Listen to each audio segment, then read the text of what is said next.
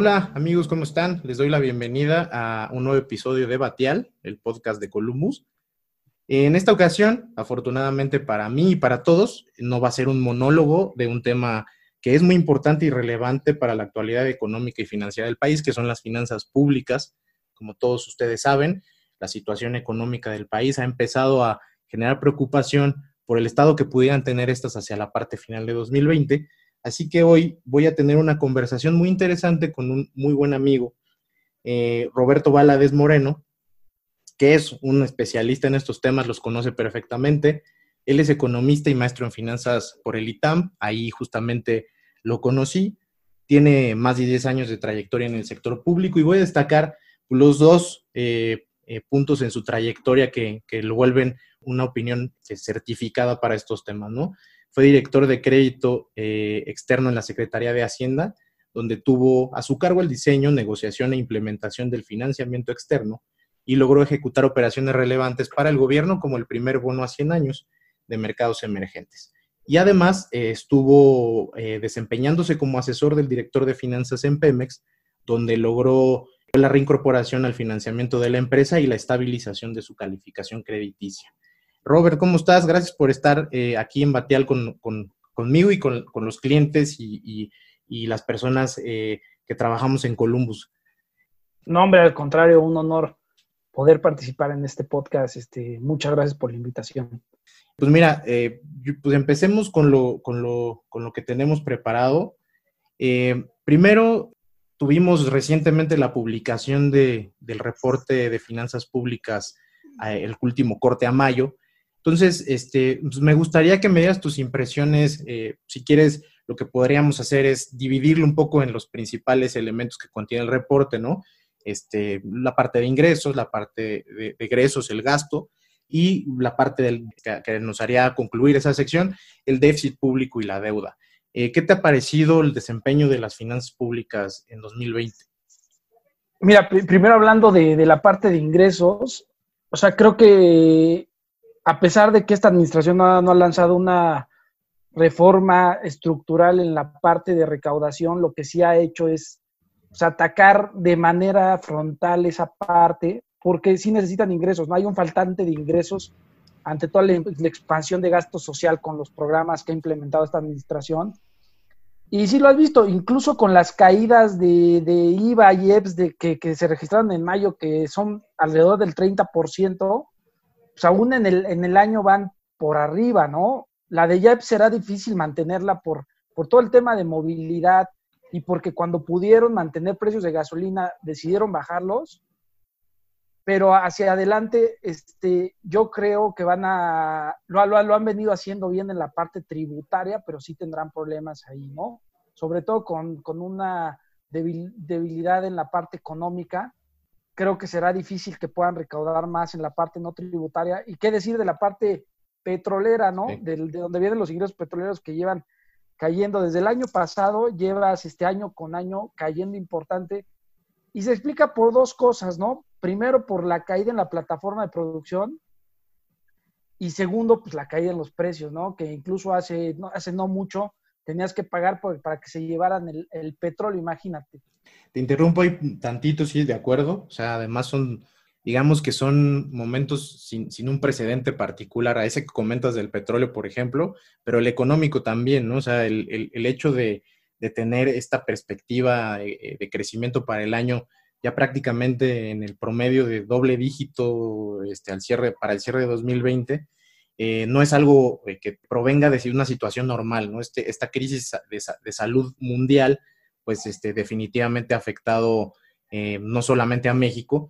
Y yo quería pues, preguntarte, la verdad es que la, generalidad en, cuanto a analistas, que dentro del sector financiero, analistas independientes, tienen un poquito de, opiniones encontradas respecto a, la dinámica de las finanzas públicas. Hay quien lo ve del lado de que este, esta postura pragmática que ha mostrado la, 4T es positiva, ¿no? Eh, y del otro lado están los que creen que no se hizo lo, pertinente, sobre todo en la parte de, la entrada de la crisis en marzo, abril, y no hubo ningún anuncio de apoyo fiscal Tú, este, todavía haciendo un poquito de referencia a lo que fue el reporte, el, al último reporte, eh, o sea, entendiendo cuáles las condiciones en las cuales parten las finanzas públicas, ¿tú te ubicarías en alguna de esas dos opiniones o, tú cómo lo ves? Mira, la, verdad es que mantener la disciplina fiscal es prudente en tiempos de, crisis. O sea, tampoco creo que, la opción sea inyectar, gasto como lo hace Estados Unidos, como lo está haciendo Trump, ¿no? Este, one trillion de, estímulos que ni siquiera saben en qué hacerlos en Europa, distorsionando pues, el mercado financiero, distorsionando mercados este, de crédito, distorsionando todo tipo de, variables reales de la economía con apoyos este, que al final del día pues llevan a llevan indiscutiblemente a una crisis, ¿no? Porque al final del día se, endeuda un gobierno y tiene que pagar esa deuda. ¿Qué es lo que pasó en 2012, ¿no? Con la crisis pasada de Lehman Brothers, los europeos se endeudaron y en 2012 empezaron a tener problemas de deuda soberana todos los países que se habían endeudado para sacar de, de problemas este, la crisis. Ahora, pues el gobierno de México se ha endeudado, pero tampoco creo que sea la solución este, gastar tanto, más porque yo creo que sí hay una parte de incompetencia de parte de los servidores públicos, de los que dirigen la, la, administración pública, de cómo gastar esos recursos, ¿no?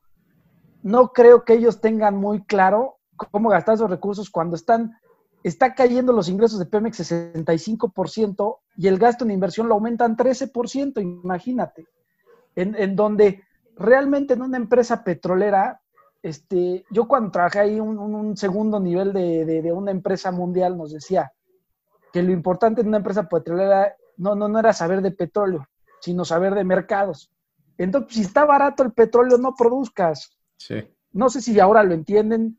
Yo creo que está bajando la producción por un tema de declinación de pozos y no por un tema de que hoy no sea el momento para... Sí, es un tema más estructural entonces, ¿no? Pero el, business plan justamente es, lo que debe buscar, maximizar el valor de la empresa y no maximizar la producción. En ese sentido, no creo que aumentar el gasto en México pudiera tener un efecto positivo para la economía, porque realmente pues es, un choque que afecta a todas las variables reales. O sea, no, no, si gasta más el gobierno, pues imagínate qué, va, qué va a hacer. O sea, les va a pagar a los restaurantes 30 cuentas, les va a pagar a los cines 50 boletos diarios. O sea, son cosas este, medio absurdas porque hay, hay, hay negocios que son afectados fundamentalmente y estructuralmente. Entonces, no importa el tamaño del gasto que pudieras poner o el tamaño de los créditos, ¿no? Incluso el programa este de créditos al principio era, era bastante pírrica, el, el, del desembolso, y, y, son créditos a la palabra, o sea, créditos que ni siquiera te exigen pagarlos, ¿no? Entonces, este, yo creo que por lo menos buscar la prudencia fiscal en estos momentos.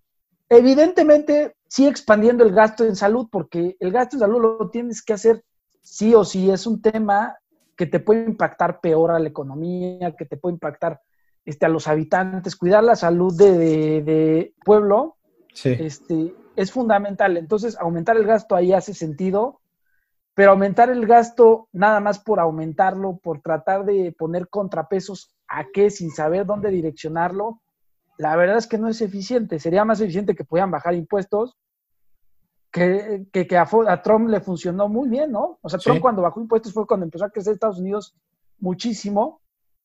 Hoy en día yo creo que no es el camino que debe seguir México. Yo creo que tienen que ser prudentes desde el punto de vista fiscal evidentemente con, sus respectivas apoyos al, sector salud, en temas de equipo, en temas de hospitales, porque tiene un pico que atender hoy en día. Yo creo que la, dirección que están tomando es, la correcta en, términos de no deteriorar de más las finanzas públicas. De acuerdo contigo. Eh, de hecho, creo que en algún punto lo, platicábamos y, coincidíamos en que lo, hemos pasado en México antes, este, las decisiones de, tomar una, política fiscal eh, contracíclica que termine eh, generando un tema de endeudamiento y que, eh, pues como ha pasado en México, ha terminado endeudando al, contribuyente después de muchos años, ¿no? Entonces, un tema también que ya tocaste y que, también nos, nos, va a poder hacer otra vez una referencia a lo que fue el último reporte es la parte del gasto.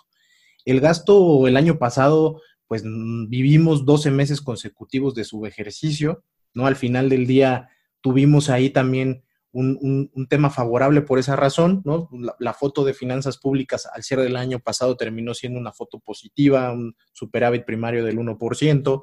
Este año, eh, la perspectiva, dado que el crecimiento el año pasado fue nulo, ya era de que tuvieras un, superávit menor al del año pasado, pero con esta situación de, la crisis del COVID, eh, ahora este, el presupuesto estima un, déficit de alrededor del 0.4%. El gasto en realidad este año sí se ha incrementado, si vemos al corte de, mayo, ¿no? Eh, de hecho, el, incremento eh, al corte de, los primeros cinco meses ya está muy por encima de lo que está eh, estimado que sea el crecimiento de todo, de todo el año en gasto, ¿no? Entonces, está, el, día de hoy, por ejemplo, salió un, paper de, de, Carlos Capistrán de Bank of America, donde justamente él hace referencia a que dónde está la austeridad realmente de esta administración que, se ha hablado tanto de recortes y, menos gasto, pero en realidad el gasto sí se ha incrementado. ¿Tú qué, qué, lectura le das a la parte de los egresos? Eh, ¿En realidad ves que puede ser un problema? Tomar en cuenta que esta administración lo que más se le puede cuestionar es que por su tendencia eh, populista pudiera incrementar de más el gasto. No lo ha hecho hasta ahora. ¿Tú crees que eso pudiera convertirse en un problema eh, más adelante tomando en cuenta los datos hasta donde los tenemos? Es que, es que mire, el, gasto, por ejemplo, algo que es muy importante es que el gasto en paraestatales no se ha recortado, no se ha recortado tal vez algún gasto en la parte de, inversión que dicen que es como van a sacar a la economía con todos estos temas de proyectos de el tren Maya y el aeropuerto y, la refinería. O sea, solo el tiempo nos dirá si son rentables o no. Pareciera, o sea, pareciera que construir un tren en medio de la selva yo he hablado con gente experta, este, especialistas en tesis, dicen, es que imagínate darle mantenimiento a un tren en medio de la selva, ¿no? O sea, o sea en principio no es rentable. Entonces, seguir gastando dinero en ese tipo de cosas cuando sabes que tienes una, una época donde te tienes que ceñir, yo creo que Hacienda está esperando a ver cómo se le empieza a deteriorar, pero ya a mayo ya traían un déficit de 148 mil millones de pesos que más o menos ya es 0.5% de, del PIB. Sí. Entonces, no, yo creo que están esperando a ver, pero realmente medidas de, contención de gasto, pues la verdad es que todo lo que hacen de, medidas operativas y estos temas de austeridad, que aparte se politiza, ¿no? El tema de quitarle las computadoras a la Secretaría de Economía, el tema de Pemex, ¿no? Imagínate que en Pemex dicen que hay, este, no, o sea, dicen que solamente hay dos elevadores funcionando de, de seis, este, no hay papel, este, que, a mí me tocó vivirlo y es cierto, o sea, a mí me tocó algunas veces que te pedían una, presentación a color para el secretario, para el director y no tenías, ¿no? Entonces, este, e, esa, esa austeridad siempre, siempre ha, los burócratas siempre han sido víctimas, pues ahora más, ¿no? Que les piden incluso donar parte de su salario. Sí. Pero tampoco va a solucionar porque hay, hay temas de fondo, o sea, tú tienes que recortar gasto estructural, ¿no? Incluso, incluso sería más eficiente que, recortaras de alguna manera este, temas donde no le pegues a todos estos gastos de, inversión, que no, no es que no los hagas, sino que simplemente difiere ese gasto en inversión de capital, porque los proyectos son bastante discutibles, ¿no? Los especialistas económicos dicen que la rentabilidad es muy baja, o sea, apostarle a un tema de, construcción de una refinería, cuarenta y tantos mil millones de pesos, este, cuando pues realmente te podrían servir para, quitarle presión a ingresos, para mantener tu base, tu base tributaria, que yo creo que Hacienda se debería de enfocar en eso. O sea, yo creo que el secretario lo que quisiera hacer es programas, como lo hacen en Alemania, por ejemplo, ¿no? Que en Alemania este, una parte la pone el gobierno, una parte la ponen las empresas y otra el empleado, pero a través de eso preservas más nómina, preservas más empleos, que al final del día es la base grabable, es la base fuerte del gobierno, ¿no? Para tributar. Yo creo que no ha, habido ninguna medida en ese sentido. Han habido microcréditos, que los microcréditos pues, no te ayudan de mucho, te ayudarán a vivir un mes más a los changarros, pero no te hacen la, diferencia, el gasto y la manera en la que están planteando las medidas contracíclicas. Yo creo que tienen que recortar recortar gasto y están evaluando en qué recortarlo, porque simplemente con estas medidas de, de OPEX, de, operación, del gasto de operación, de salarios, la verdad es que no es tan relevante. Tampoco, tampoco es un, un problema la carga de nómina de los empleados públicos y la carga administrativa. No creo que sea el gran tema. O sea, por ejemplo, en Pemex, pues el gasto en inversión es el 80%, ¿no? O sea, el gasto en operación no, no, no, es, no es tan relevante como el gasto en inversión. Entonces, este, en CFE es lo mismo. Entonces, deben, deben de ver hacia qué van a recortar. Ellos están muy comprometidos con aumentar el gasto en inversión, pero mira, la verdad es que no se ve un proyecto que esté impulsando mucho. Incluso hay algunos detractores que dicen, que quitar el aeropuerto, haber cancelado el aeropuerto de Texcoco, pues realmente fue lo que deterioró muchísimo todo el, todo el tema de construcción. Si tú ves, a partir de que cancelan el aeropuerto de Texcoco, todos los datos de construcción han venido, o sea, toda la industria de construcción ha venido contrayéndose de manera importante, a pesar de que empezaron la otra obra en, en Santa Lucía, ¿no? O sea, no ha logrado compensar la obra de Santa Lucía a lo que era Texcoco.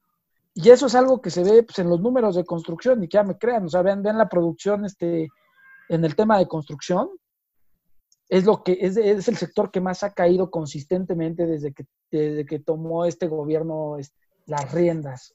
Y luego, eh, muchas veces con esto terminamos este, especulando es eh, si esta dinámica de una eh, postura mucho más ortodoxa de lo que se hubiera en, cualquier momento estimado que este gobierno podría tener, se podría mantener eh, a lo largo de este año, pensando incluso, por ejemplo, que el próximo año es un año electoral y normalmente es donde puede apreciarse históricamente más gasto, pero todo parece indicar que este gobierno, y yo lo he escuchado en, en diversos analistas, incluida este, pláticas dentro de Columbus, eh, de que esta administración en realidad no sabe endeudarse, y, no le gusta gastar, ¿no? Entonces, lo, tocaste en algún momento antes, este, este, gobierno lo que sí ha sido muy claro es que este, ha tomado las decisiones y ha, hecho los anuncios respecto a casi todo lo que anunció en la campaña, ¿no? Entonces, si es un gobierno que también anteriormente te daba eh, todas las señales de que no iba a gastar de más, lo está haciendo.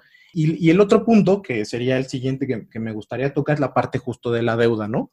La deuda, eh, ya tuvimos un ajuste entre abril y mayo, eh, veníamos de niveles eh, entre 46, 47% eh, respecto al PIB.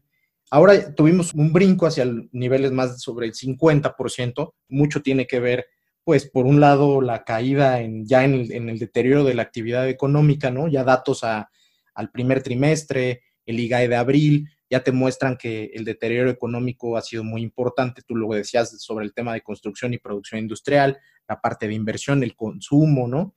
Entonces, eh, tú tienes por ese lado este, pues un denominador de ese cociente que te está generando que esa, esa, percepción de, mayor deuda se esté dando. Pero por otro lado, y esa es la, la pregunta que me gustaría hacerte, es tú tienes actualmente a un gobierno que constantemente dice no vamos a incrementar la deuda la, deuda eh, pública, eh, medida a través de las colocaciones y demás que se ha hecho, la realidad es que han tenido, se han ceñido al calendario que, normalmente lo hace la Secretaría de Hacienda, que tú este, sabes mucho de, esa parte. Y por otro lado ha venido toda esta parte de créditos, particularmente estos que se anunciaron recientemente del, Banco Mundial. Entonces, eh, ahí cuál, cuál es tu, tu, sentido? O sea, en realidad sí podríamos esperar, hay analistas, este, recientemente también, adicionalmente a, Bank of America, JP Morgan, por ejemplo, también lo, comentó recientemente, que esperan niveles alrededor del 60% para el final del año en el nivel deuda PIB. ¿Tú cómo lo ves? Mira, yo, no creo que llegue al 60%. Yo, yo creo que va a llegar a un nivel parecido a lo que trae el, el Fondo Monetario en, su último reporte de Fiscal Monitor. Trae que en 2020 va a acabar la deuda 50, en 53% más o menos del PIB lo cual es significativo porque es 9% arriba de lo que acabó en 2018. En todo el sexenio pasado aumentó 13% el, el, ese indicador de deuda PIB. El tema es que es iluso e irrisorio de un gobierno decir que no va a aumentar deuda cuando ni siquiera depende de ellos los indicadores de deuda. Por supuesto. O sea, el tema de deuda, tenemos un problema y, y ese problema nunca nos lo hemos quitado y es histórico, ¿no? nos endeudamos mucho en moneda extranjera, nos endeudamos mucho en dólares. Hoy cada vez menos, hubo, un par de sexenios de excelentes economistas y financieros, que fue cuando se desarrolló el mercado de M-bonos, porque pues prácticamente fue cuando, como dicen, ¿no? Se, juntó el pan con el hambre, se crean las afores y se pudo, se pudo desarrollar el mercado local, que lo que también atrajo a, inversionistas con inclusión en índices globales. Entonces eso fue muy bueno porque realmente pudimos pasar de tener nada más el 20% de deuda local en el gobierno a 80%, pero si tú ves todo el sector público en su conjunto, pues nada más Pemex tiene como 105 mil millones de dólares en deuda externa. Entonces tú imagínate nada más Pemex, con, con ese balance, por un peso de depreciación, tiene que registrar 100 mil millones de pesos de pérdida. La CFE es lo mismo. La CFE, el efecto cambiario le repercute en pérdidas muchísimo. El efecto cambiario le, repercute en compra de insumos de gas, le repercute en el leasing que hace de, de ductos para traer gas. Entonces, todo el tema cambiario y no tener coberturas, no ser más sofisticados en la parte cambiaria, Banco de México lo hace muy bien, ¿no? Saca la línea de swaps, lo saca los non-delivery forwards, que le han funcionado muy bien, han contenido de cierta manera la especulación alrededor de, de, cómo se puede empinar la curva de tipo de cambio. Pero al final del día es un problema estructural del país y el país no hace más para que el mercado local se siga, se siga desarrollando si el carry no es suficientemente atractivo, o sea, imagínate, hace no mucho teníamos tasas del 7%, cuando Brasil tenía del 3%, y teníamos gente saliendo del crédito mexicano, saliendo de SET, saliendo de MES. Hoy los niveles son buenos, pero sí creo que el, que el, tema cambiario y, el, la tarea de desarrollar el mercado local, no solo para el gobierno, sino también para corporativos. O sea, hoy ve el mercado de certificados bursátiles en pesos está muerto. Ni los corporativos más grandes pueden, pueden salir a emitir. O sea, tú ves los corporativos grandes de México, salen a emitir en, el extranjero, ¿no? Lo cual, pues, cuando hay una depreciación, dado que tienen ingresos en pesos, pues, te mete mucho más presión al tema financiero, al tema del sistema de pagos. O sea, que, es de donde siempre provienen las crisis, ¿no? Siempre las crisis vienen del sistema de la balanza de pagos se transmiten al sistema financiero y el sistema financiero al gobierno y, y, es como realmente todas las crisis financieras este, en México han, ocurrido, ¿no? Parece que repetimos la historia una y otra vez, pero yo creo que el problema no es el nivel, porque el nivel ni siquiera depende de ellos y tienen que fondear un déficit y este año me queda claro que tiene que haber déficit. O sea, no hay forma de salir positivos si hay forma de converger un déficit mucho más decente, ¿no? De tratar de converger un déficit donde donde sea razonable. También, también ten en cuenta que bajando las tasas, pues el costo financiero también se desasolva y le quitas presión, porque pues, con una Libor casi cercana a cero, Libor tres meses, Libor un año a estar como en punto .50%, punto .60%. Y aquí las tasas ya van en 5%, ¿no? O sea, toda la, todo el financiamiento variable que tienes, pues simplemente se está baratando. Entonces, eso también le quita presión de cierta manera a las finanzas públicas, ¿no? De, de, de, instrumentos variables nada del gobierno federal hay, circulando como 1.3 billones de pesos. Entonces, eso le quita un poco de, presión en este contexto de debilidad por parte de la, la, demanda agregada. Es lo que más me preocupa. No me preocupan los niveles, porque si tú ves G20, tener una deuda del 50% del PIB, la verdad es que no es para nada grave.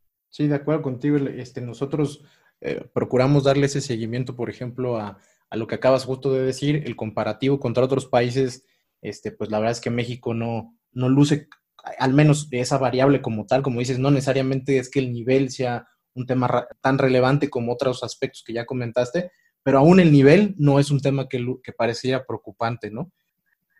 Con esto concluimos la primera parte de la entrevista y plática con Roberto Valadez sobre las finanzas públicas hasta el quinto mes del año y las perspectivas para 2020.